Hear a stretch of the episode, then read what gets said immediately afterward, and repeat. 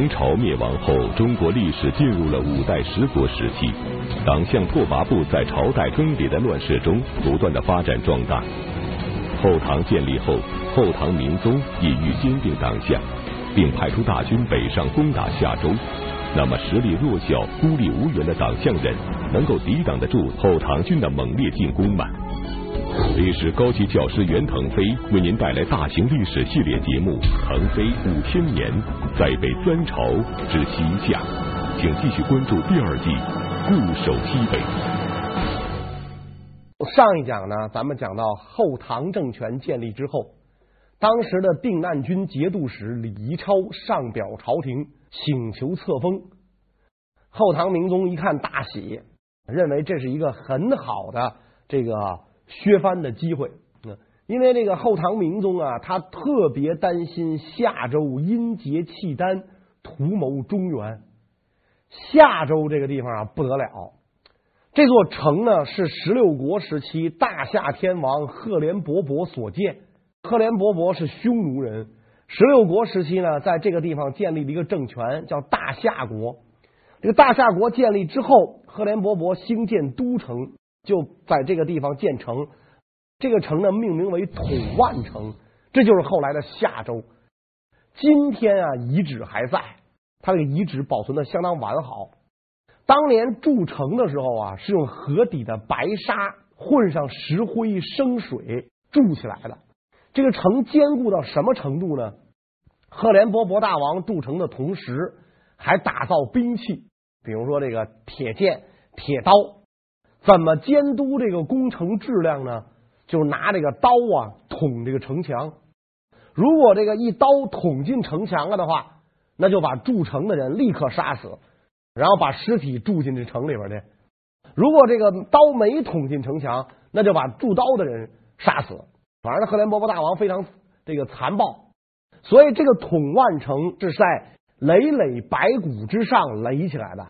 一载金城，固若金汤，因为它铸成的原料是河底的泥沙嘛，所以泥沙加白石灰，阳光一照，通体雪白，所以老百姓呢就管它叫白城子。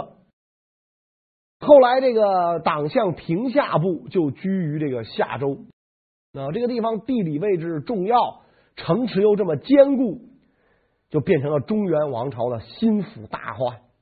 现在既然李宜超上表请求册封，因为他那个节度使一开始唐朝封的，后来是后梁封的，现在后唐还没有封他，所以呢，他上表请求后唐朝廷册封啊。唐明宗说没问题，我可以封你，但是呢，我不能封你为夏州节度使，我要封你为福延节度使，跟原来的福延节度使安从进对调，你去那个福州上任。就是今天的那个陕西富县，你上那儿上任，离开你的夏州老家，然后让安从进呢去夏州上任。你不是让我册封你吗？我我就这么封，把你从老窝挪走。其实呢是意在削藩。李一超接到圣旨一看就明白了，朝廷这是调虎离山呢。我只要离开祖宗世代经营的这个地方。那就是虎落平阳被犬欺，所以我绝对不能从命。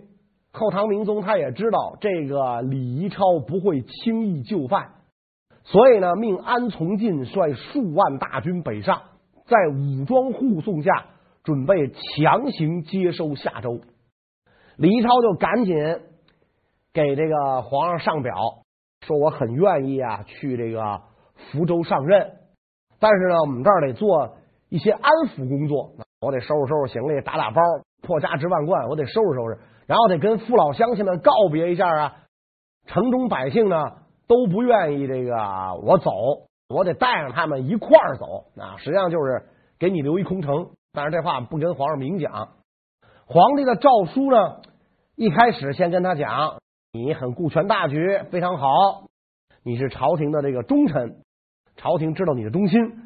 但是诏书最后有两句，就很有这个威胁的意味了。从命者秋毫无犯，违命者全族必诛。这皇上告诉他，你识相点，从命者秋毫无犯，你到福州照样做节度，高官厚禄，违命者全族必诛，我要杀你全家。李一超一听，皇上连这话都说出来了，那看来就没什么闪转腾挪的余地了，只有跟朝廷撕破脸了。我就不去，你爱怎么着怎么着。所以这后唐明宗龙颜大怒嘛？我刚刚当上天子，就出来一不怕死的，敢跟天子叫板，命令士兵赶紧进军，拿下夏州，让这个不知道天高地厚的李宜超知道知道马王爷长三只眼。党项人不愿意离开苦心经营了数代的夏州地区，但是面对来势汹汹的后唐大军，党项人既无盟军又无外援，只能独守夏州。此时，身为首领的李宜超会有什么抵御后唐军的妙计呢？李一超啊，把侦察兵撒在沿途，后唐军一出兵，侦察兵就不断往前报告，就是唐军到什么地方了，离我们还有一百三十里。那么这一百三十里交通不便，更要命的是呢，沿途没有水源，唐军要越过沙漠才能到达。夏州，夏州呢，它周围是一片绿洲，外边是沙漠，与世隔隔绝，一百三十里找不到水，所以李宜超马上下令调动万余党项经济，三五成群，百十成队，骚扰唐军后方啊，让他们吃不上、喝不上、睡不着。这样一来啊，唐军这一百三十里路下来，天天跟这个党项人打仗，今天被摸一岗哨，后天被杀俩哨兵。大后天，党项人他可能放一晚上炮仗，敲一晚上战鼓，我让你睡不着觉，又找不到水源，带的粮食又不够。等这个唐军真正到达夏州城下的时候，已经是尸老兵疲，人困马乏。但是这个安从进奉天子命，不敢耽误啊，所以马上围攻夏州城。双方一干仗。仗一打起来，才发现当年赫连勃勃大王筑的城果然是名不虚传呐。夏州城传到李宜超这个时候，筑城将近五百年了。要搁别的这个这个城啊，早塌了。但是唐军进攻的时候，架云梯不行，因为这个这个上面防守甚严，拿竹竿子一捅，那云梯倒了，士兵就摔死了。所以改挖地道。一挖地道，发现这个夏州城坚如铁石，铲凿不能入啊！你想当年连宝剑都捅不进去，你拿铲子铲它能铲得下来吗？就跟铲铁似的，一铲嘣儿，铲子崩了。所以唐军只能把这个夏州城团团围住，周围又没有水源，而且远离后方，粮食也运不上来，这个唐军的士气啊就低落到了极点。于是这个。李宜超登城喊话，跟安从进说：“说安大人，我们这地方十分贫瘠，一小破城，又小又穷，也没啥金银财宝。您打下来呢，也毫无收获。嗯，所以我们想请安大人转奏朝廷，留住夏州城，做国家的藩镇，可以起到保家卫土的作用。”安从进在这个城底下，他听着，他心里也很不是滋味。我跟福州那地方做节度使做的挺好，结果皇上非让我跟他对调，这地方又小又穷，我干嘛去？但是这个朝廷有皇命啊，这个圣命煌煌，又不得不围攻。这个安从进一围攻，党项又是故技重施，游骑四出，骚扰你的粮道，截断你的水源。安从进没办法，只好仓皇撤退。什么皇命不皇命，管不着了。要不然这几万人全得扔在这儿。党项骑兵趁机追击，大获全胜。所以这个后唐明宗对党项用兵，想把夏州收复，结果彻底失败。李宜超这小子贼聪明，打败了后唐军队之后，见好就收，马上上表向朝廷请罪。臣罪该万死，竟然跟中央军动手，死罪死罪，请陛下处罚我吧。唐明宗一瞅，我怎么处罚你啊？我都派兵打你了，也没打过。既然你认错了，得就坡下驴吧，以后不许这样了。这个你不是请求册封吗？行，前朝封你什么，我也封你什么，你仍然做定南军节度使，接着干你的吧。李宜超大败后唐军后，后晋、后汉、后周等中原王朝再也不敢轻易对党项出兵，于是党项政权得以休养生息，大力发展自己的势力。五代结束后，宋朝建立，宋朝政权将会怎样对待党项民族呢？当时平夏部落首领定南军节度使叫李宜音，是这个李宜超的同辈兄弟。李宜音一看北宋建立，马上啊也是上表朝廷请求册封，然后呢就把名改了，不叫李宜音了。为什么这个不能叫李宜音呢？因为太祖赵匡胤的父亲叫赵弘殷，所以我得避讳，改名叫李宜兴。太祖皇帝非常高兴啊，这家伙真懂事。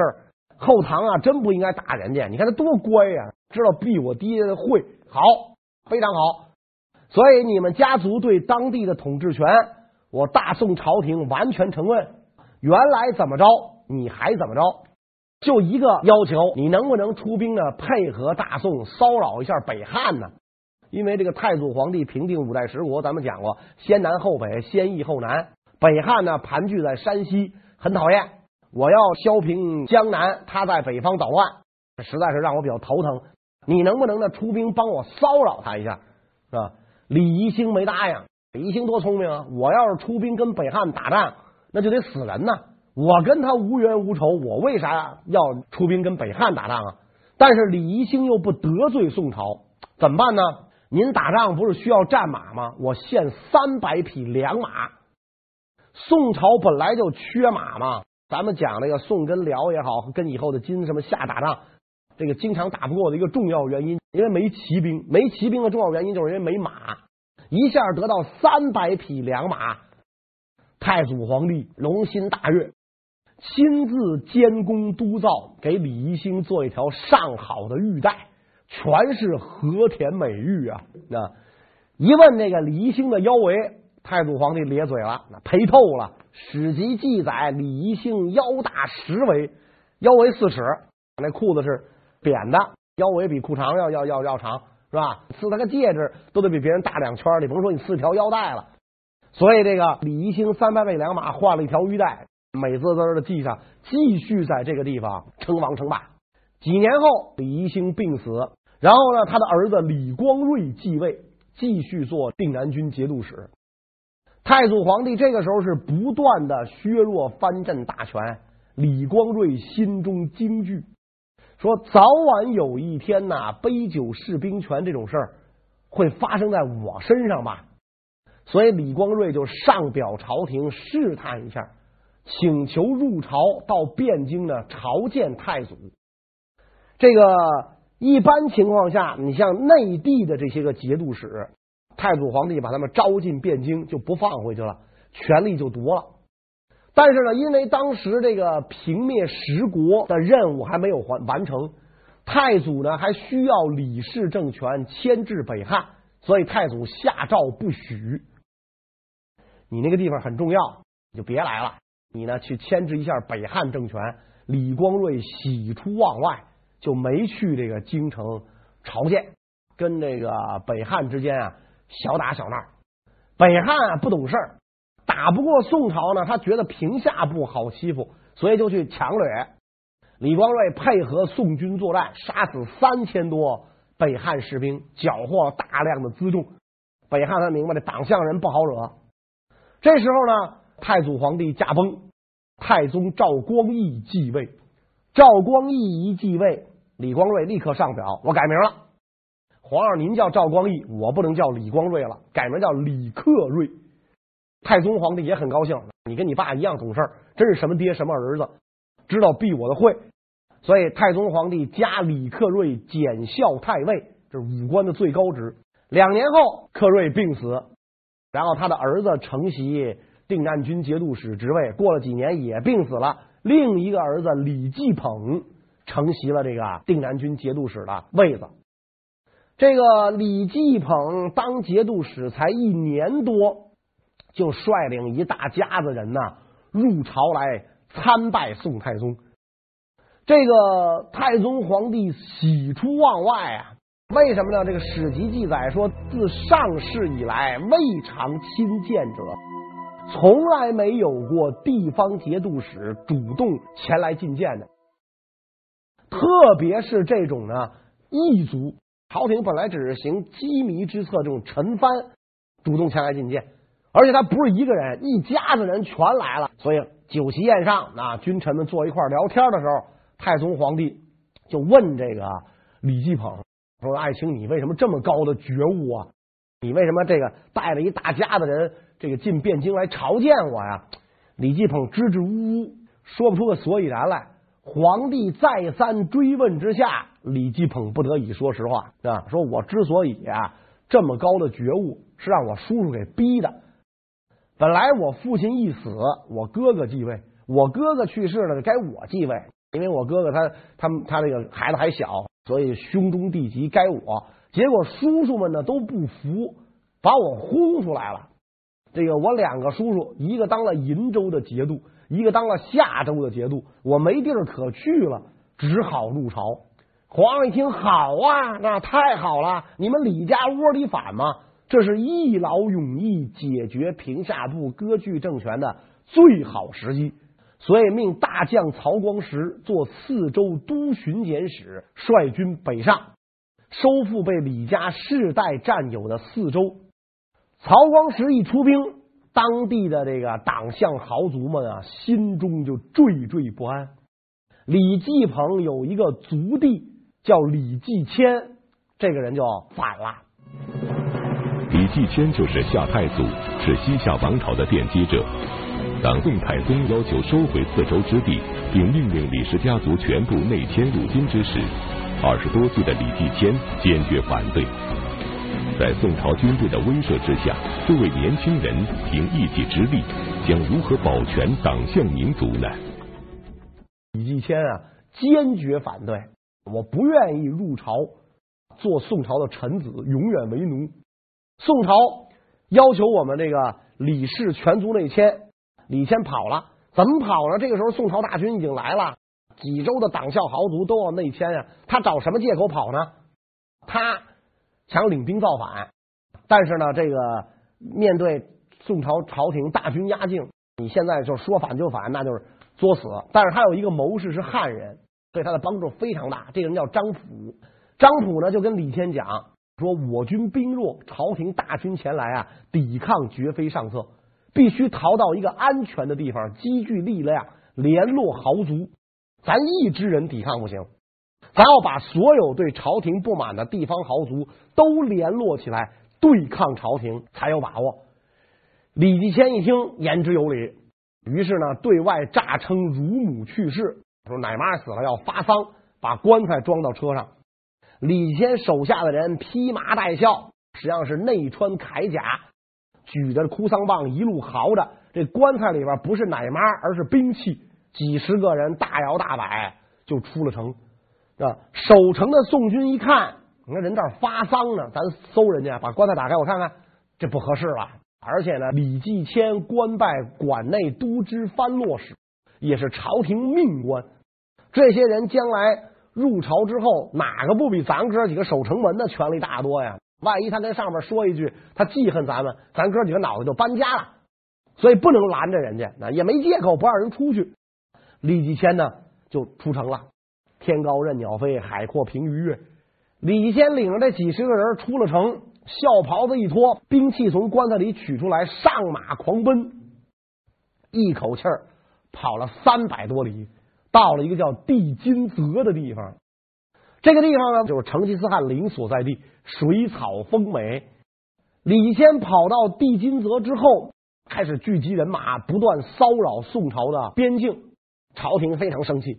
你哥哥做节度使的都归降了，你一个芝麻绿豆大的官领着几十个人跑，朝廷要不收拾你，太失朝廷的面子。于是朝廷下令出兵攻打李继迁。李继迁二十郎当岁的一个小伙子，虽然有个汉人谋士辅佐啊，但是一开始呢打仗没什么经验啊，战争经验啊不是书本上能学来的，都是在实战当中一点一点培养出来的。宋朝派来的都是职业军人，发动夜袭，打了个大胜仗，斩首五百余。李继迁一共也没有多少人啊，逃出来的时候才几十个人。现在聚集了点人马，一下被杀了五百，是吧？被烧毁了四百多座帐篷。李谦和他的弟弟逃跑了，但是老母妻子均被生俘，全都被这个这个这个俘虏了。李继迁虽然和弟弟一起逃出，但是他的部队已经全军覆没，母亲和妻子也都被宋军俘虏。此时身处绝境的李继迁该如何重振旗鼓呢？现在的李继迁可以说是一无所有，但是呢，他年轻。很有政治头脑，所以跟当地的这个豪族啊联姻。你们家缺女婿吗？我我看我合适吗？几乎把当地豪强所有豪强的闺女全娶了，娶了一大堆。李继迁啊，知道自己的家族在当地影响很大，当地人感念李氏的恩德。现在呢，我李继迁又跟你们结成姻亲，那么史书上记载呢？昔人以李氏世助恩德，往往多归之。这些人呢，纷纷归附于李继迁。李谦的势力啊，就越来越大，渐成朝廷心腹大患啊。朝廷就督促这个四州都巡检使曹光实出兵攻打李继迁。曹光实也是一员名将。四州都巡检使，按照我们现在的级别说呀，也得享受正大军区级待遇了。李继迁势力虽然大，但是曹光实所部毕竟是官军，装备精良，训练有素，所以这个李继迁跟曹光实几番交手都落下风。在这种情况下，李谦就给曹光实写信说：“曹将军，我服了，朝廷大军厉害。”我决定投降。我说个地方，咱们会盟啊，还是那一套，歃血为盟。只要咱俩歃血为盟，我就归顺朝廷，昔人不复反矣。曹光实一看这一幕，多像当年这个唐朝魏国公李靖收服拓跋赤辞的那一幕啊，心里非常得意。这个要重演当年李魏公收复拓跋部这一幕，不及多想，带着三十多个骑兵。就出发了。这个时候的这个这党项人啊，他可不像当年那么淳朴了。受中原文明影响了这么多年，不是当年的党项人，所以曹光实也不想一想，一脑袋就撞进这个埋伏圈来了。这个曹光实领着几十个人啊，大大咧咧来了。到地方之后，下了马，没等开口，李继迁伏兵四起，乱箭齐发。当场就把宋朝这位大军区司令员射杀，几十名骑兵全部被射死了。曹光实一遇害，史籍记载因袭据银州，复破惠州，焚城郭而去。五州之地不都献给朝廷了吗？现在李迁在这几个州就开始祸害，绝不能让朝廷得到便宜。朝廷一看这个曹光实战死，只好继续派名将来征征讨。这次派来的名将呢，咱们前面讲过，王申就是这个宋朝二次伐辽的时候给潘美做监军、逼死杨继业的那位。王申领兵前来，大破李继迁，斩首五千余。李继迁就逃窜了。李继迁在此战败之后，他深知。单凭自己的力量，远不能与宋朝相抗衡。于是他准备投降实力强大的辽国，但是辽国人会接受李继迁吗？辽主一看李继迁主动降辽，当然很好啦，最起码能够牵制宋朝嘛。辽很大方嘛，因为平夏这个地方从来跟我大辽就没有瓜葛，是吧？本来也不是我的，既然你愿意归降大辽，马上下旨封李继迁夏国王。定南军节度使，宋朝一看，哎呀，此子降辽了，这家伙有辽做靠山，这事儿不好办了啊！这个如果打他影响两国关系了，咋整啊？宰相赵普给皇上出主意啊，好办呢，以夷攻夷呀。他降辽盘踞在平夏，咱把他哥哥李继捧放回去，是吧？李继迁降辽，李继捧降宋，两个大国在后面枪下。两个木偶在前线厮杀，多好玩啊！皇上您就当看皮影戏了。皇上一听好主意，马上招李继捧入朝，说我现在准备把你放回去，你回去接着做夏州的刺史，做定南军节度使。从今天开始，你不姓李了，赐姓赵，原来姓拓跋，然后姓李，现在改姓赵，三姓家奴，改名叫赵保忠，把你那个弟弟打败，为朝廷建功。李继捧非常高兴啊，又改名叫赵保忠了。我又说这个时候咱都不知道应该跟他叫什么，为了统一格式，咱还是叫他这个李继鹏。于是李继鹏回到夏州，这太好玩了，一个小城俩节度使。一个是辽封的，一个是宋封的，哥俩还是堂兄弟啊！哥俩经常见仗，好跟自己主子交代啊。但是哥俩心照不宣，知道这个仗啊该怎么打，比划比划就行了，就跟那个舞台上的那个那种那种全武行了，谁都不伤着元气。打完之后，各自跟朝廷表功。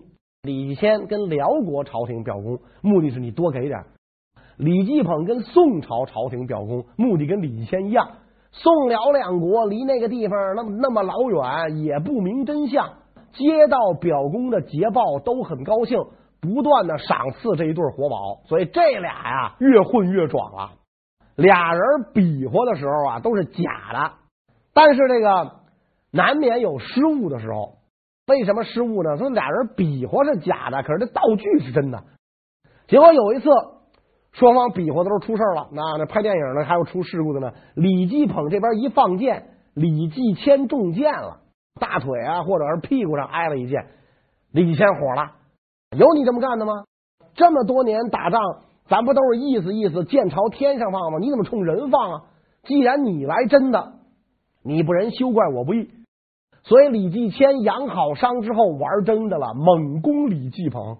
李继捧可没有李继迁这两下子，他要有李继迁这两下子，就不会归降宋朝去了。所以被这个呃李继迁打得落花流水，仓皇逃走。李继捧赶紧给朝廷上书，说我不管用了，这个我赵保忠这回我保不了忠了，我能保命就不错，请朝廷速选名将，速派王师增援，打败李继迁。朝廷这个时候就派了一员名将来打李迁，谁呢？李继龙，你听哟，他是不是跟李继捧、李继迁是兄弟啊？都是这个继字辈的？不是，李继龙跟他们一点关系没有，百分之百的纯种汉人。他父亲是太祖朝名将，他妹妹是太宗皇帝的正宫娘娘，本人是太宗皇帝的大舅子。虽然是高干子弟出身，又是皇亲贵戚，但是这个人很会打仗。有点跟这个汉朝的卫青相似，虽然他的名字也叫李继啥，但是跟那哥俩没有任何关系。这个当时宋辽战争，宋辽战争的时候，李继龙是宋朝唯一能够跟辽国名将耶律休哥齐名的战争艺术大师。那么他来了之后，能不能收服这个李继迁呢？关于这个问题呢？我们下一讲再讲，谢谢大家。